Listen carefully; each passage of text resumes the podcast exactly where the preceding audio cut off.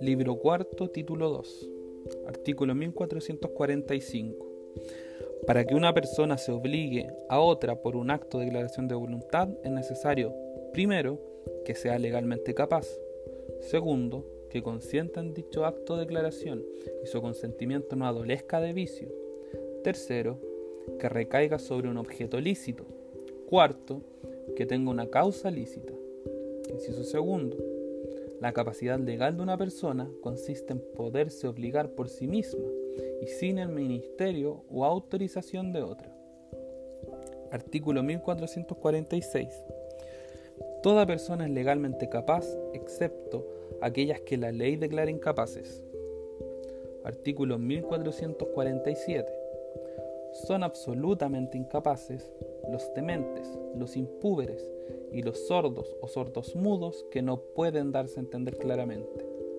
Sus actos no, no producen ni aún obligaciones naturales y no admiten caución. Son también incapaces los menores adultos y los disipadores que se hallen bajo interdicción de administrar lo suyo. Pero la incapacidad de las personas a que se refiere este inciso no es absoluta y sus actos pueden tener valor en ciertas circunstancias y bajo ciertos respectos determinados por las leyes. Además de estas incapacidades, hay otras particulares que consisten en la prohibición que la ley ha impuesto a ciertas personas para ejecutar ciertos actos.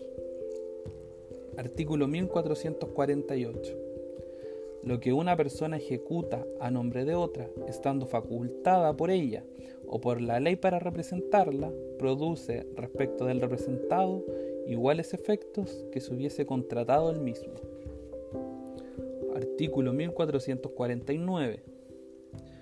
Cualquiera puede estipular a favor de una tercera persona, aunque no tenga derecho para representarla, pero solo esta tercera persona podrá demandar lo estipulado y mientras no intervenga su aceptación expresa o tácita, es revocable el contrato por la sola voluntad de las partes que, concurrieron a él.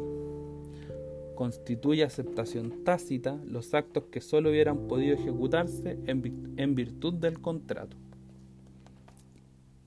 Artículo 1450 Siempre que uno de los contratantes se compromete a que por una tercera persona, de quien no es legítimo representante, ha de darse, hacerse o no hacerse alguna cosa, esta tercera persona no contraerá obligación alguna, sino en virtud de, de, su ratificación. Y si ella no ratifica, el otro contratante tendrá acción de perjuicios contra el que hizo la promesa.